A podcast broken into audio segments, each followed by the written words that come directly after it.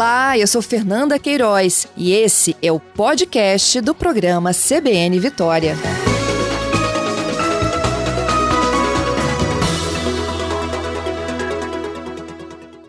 Já recebemos muitas denúncias de fura-fila, Rafael? Já, Patrícia. Na primeira semana nós recebemos cerca de 18 denúncias e 9 reclamações. Na segunda semana nós recebemos 58 denúncias e 16 reclamações a partir da veiculação na mídia, né? Uhum. É, desculpa, quantas na primeira semana? Na primeira semana, 18 denúncias 18. e 9 reclamações. Uhum. E na, na segunda? Na segunda semana, que foi a partir de sexta-feira da semana passada, 58 denúncias e 16 reclamações. Tá. O, que, que, o que, que são essas reclamações, Rafael, para o nosso ouvinte entender melhor? Olha, a gente, é, a gente já começou a receber, a partir da veiculação nos meios de comunicação, é, as pessoas, os usuários do Sistema Único de Saúde, começaram a perceber algumas situações de fura-fila em diversos municípios, em serviços. Por exemplo, gestor municipal que foi vacinado e não estava no grupo, né, seletivo no grupo prioritário para isso. Algumas situações de unidades básicas de saúde que o próprio gestor ou gestora da unidade levava a família para vacinação pessoas que não são profissionais de saúde, não estariam ainda no grupo prioritário, que também estariam sendo vacinados. Com isso, as pessoas foram utilizando esses canais principais né, de atendimento às ouvidorias e fazendo essas reclamações e denúncias para a gente. Outros locais também estão recebendo, Patrícia, como o Ministério Público, né, que a gente também tem uma parceria com o Ministério Público, que nos solicitou todo esse relatório de denúncias e reclamações a partir da vacinação Covid no Espírito Santo. Uhum. Mas são denúncias e reclamações repetidas ou todas elas são singulares? Já dá para fazer essa comparação? Singular. Tem bastante singular, tá? Mas algumas se repetem sim, é comum que se repitam algumas, mas a gente tem bastante denúncias singulares. Uhum. Alguma delas, você já, claro que todas são investigadas, né? Mas já tem certeza, já houve um fura-fila aqui no Espírito Santo?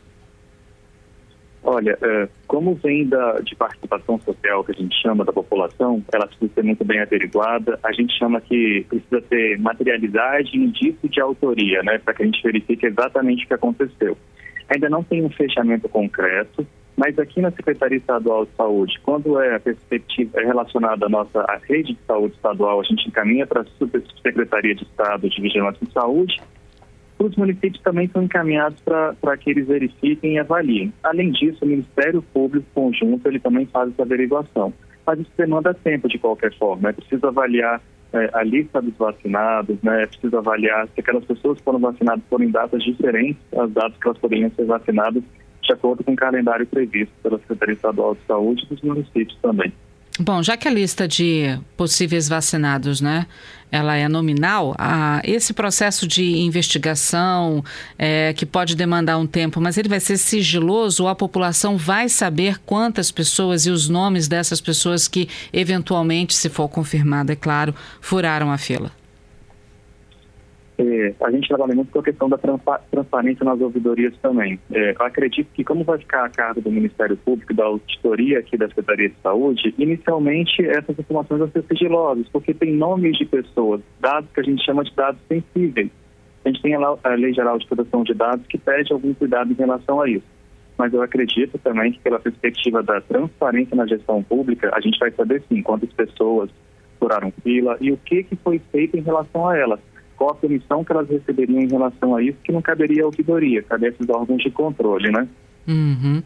E uma outra pergunta também é a respeito dessas o que, que, vai acontecer com quem aplicou a vacina de forma errada e com quem tomou a vacina de forma errada, né? Fora da sua ordem. A gente já sabe que existe uma portaria, que eles estão sujeitos à responsabilidade civil, penal, passível até de demissão no caso dos servidores. Mas vamos, vamos explicar melhor para o nosso ouvinte quais são as punições, Rafael.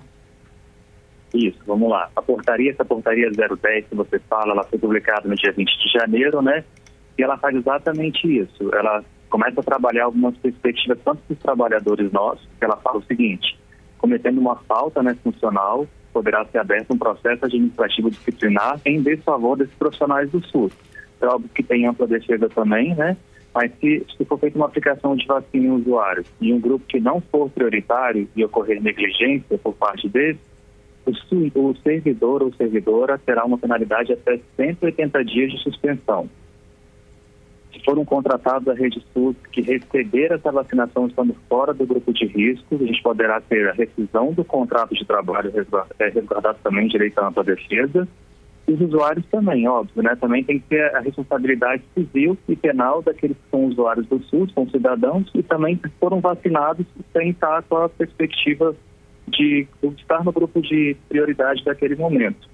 Mas eu acho que também vale muito, Patrícia, a questão das denúncias que devem ser transparecidas para a população, para que a gente tenha um choque de realidade, de reflexão sobre o que, que a gente precisa fazer enquanto sociedade, enquanto coletivo. A gente precisa entender que tem pessoas que são mais prioritárias para tomarem vacina nesse momento, que eu preciso aguardar a minha vez. Uhum. Como a gente não tem disponibilidade pelo governo federal de um grande número de vacinas para a população, é preciso que essa prioridade seja garantida, para que as pessoas que precisam mais recebam essa dose primeiramente, né? Uhum. Bom, vamos deixar claro aqui para o nosso ouvinte que o que se tem são denúncias e reclamações. Ainda há investigação e que nenhum caso concreto já foi é, atestado, verificado, né, confirmado pela Secretaria Estadual de Saúde, certo, Rafael? Perfeito. Uhum. Inclusive, algumas respostas que vão chegando para a gente, em alguns casos também pode acontecer uma denúncia infundada. Às vezes alguém escutou de alguém alguma informação e essa informação não era verídica, também acontece. Mas eu posso garantir que grande parte das denúncias que estão chegando, elas têm elementos que podem trazer sim materialidade e indício de autoria nessas denúncias que estão chegando aqui para a gente na ouvidoria da Secretaria Estadual de Saúde. Tudo bem. Então, em caso de uma confirmação, é, o que, que vai acontecer com essa pessoa? Ela tomou a dose, a primeira dose, né? Ela vai tomar a segunda? Já que ela tomou a primeira, ela entra para tomar a segunda? Pois é, isso vai depender muito dos órgãos de controle, né? Como eu falei, também do Ministério Público, qual decisão vai ser feita em relação a isso. A gente aqui na ouvidoria ainda não tem essa resposta. O que fica muito claro para a gente é que nossos servidores que de alguma forma falharem nessas questões, vai ser aberto um processo administrativo disciplinar para que seja averiguado toda a situação. E aí, como a gente falou, pode ter penalidade, pode ter inclusive a rescisão de contrato. Para a população, seria uma questão mais voltada à responsabilização civil, né, penal. Uhum. Isso a, própria secretaria não faz, é, seriam ser outros órgãos, como o Ministério Público, que deve avaliar a questão da coletividade, é importante que se mantenha isso, né, o direito de todos a serem vacinados, mas no momento correto. Então depende muito mais desses órgãos para tomar essa decisão em relação a isso. É porque a gente acaba se questionando como vem acontecendo em outros casos, né? Em outros estados já se foi falado que a pessoa não tomaria a segunda dose, mas vem aquela questão: Sim. alguém pegou a dose de uma pessoa que era prioritária. Aconteceu, a pessoa perdeu, e aí você não dá a segunda dose, é como se você tivesse desperdiçado a primeira. Não, não, não parece isso? Sim é, é, é, um pouco complexo de pensar friamente. Eu acho também que poderia talvez ter uma penalidade ali para que ela é, responda e que no momento correto de tomar a segunda dose ela possa tomar também, de qualquer forma. Mas eu acho que é mais como eles falaram, a, a gente trabalha muito nessa perspectiva de trazer o entendimento à população, que não pode ser feito, né? E se você deixa isso muito aberto, isso continua acontecendo de alguma forma, não tem uma penalidade para a pessoa, a pessoa continua fazendo. É preciso que tenha, sim, alguma forma de fazer a averiguação do que aconteceu, mas eu não tenho, assim, maturidade para te falar nesse momento. Não aplica a segunda dose, porque tem a perspectiva também da pessoa que vai precisar, né? Uhum. Eu acho que uma penalidade seria mais possível de cuidar dessa, que dessa questão. Bom, vamos repetir os contatos para os nossos ouvintes, para as denúncias Perfeito. junto à ouvidoria? Perfeito. Ó, nós temos o site da Secretaria de Estado da Saúde, que é o saúde.es.gov.br. Do lado esquerdo do site, vocês podem localizar contato e fale conosco. Ali vem diretamente para a ouvidoria da Secretaria Estadual de Saúde, a gente consegue registrar. Além disso, o telefone 3347 5732 e 3347 5733.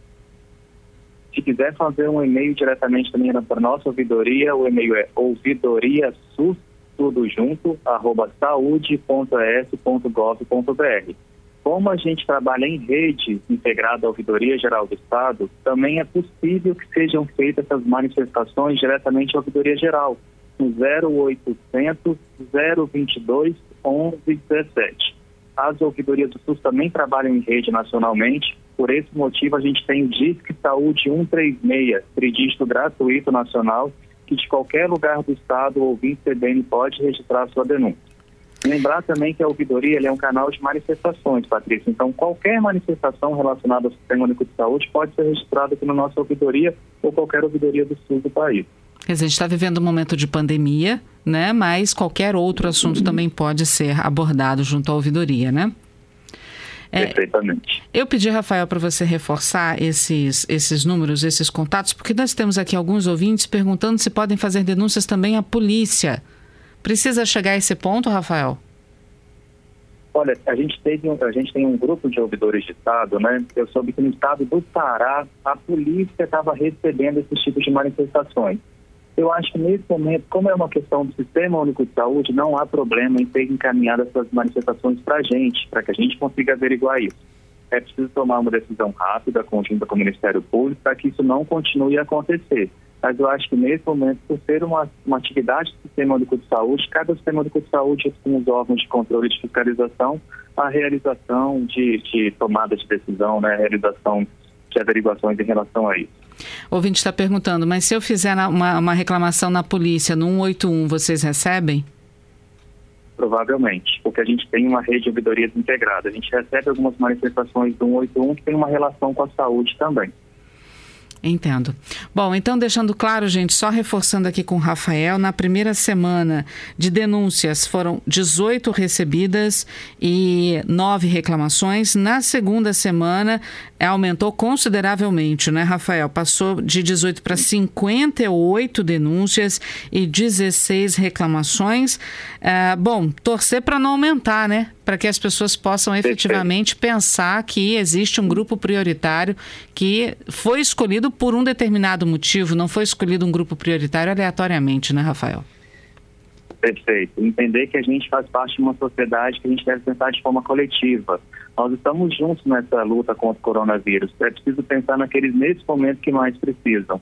E os que mais precisam são esses que estão como grupo prioritário e que vai chegar a vez de todo mundo. De acordo com a chegada da quantidade de vacinação, nós vamos ter a vacinação de toda a população. A gente espera isso também.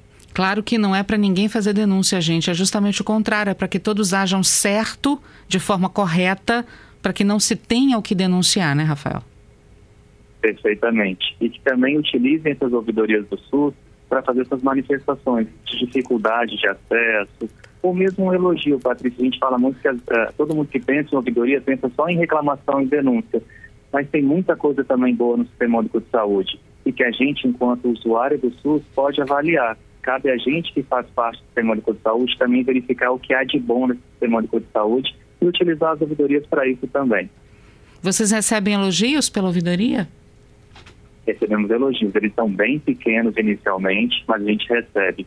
No ano passado, aproximadamente uns 100, de 6.500 manifestações total, a gente recebeu aproximadamente 150 elogios. Eles têm aumentado, tá? E eles uhum. servem também para estimular os trabalhadores da saúde, para que a gente avalie o que está funcionando de bem no nosso sistema de saúde aqui no estado do Espírito Santo. Tá certo. Rafael, muito obrigada, viu, por conversar conosco aqui na CBN, tirando as dúvidas dos nossos ouvintes. E, bom, de coração, a gente espera aqui que as pessoas não tenham o que denunciar, né? Perfeito. A gente também aguarda isso. A gente está aqui à disposição. A ouvidoria da Secretaria Estadual de Saúde está aberta para receber vocês, ouvintes aí da CBN e usuários do SUS. Um abraço, Patrícia.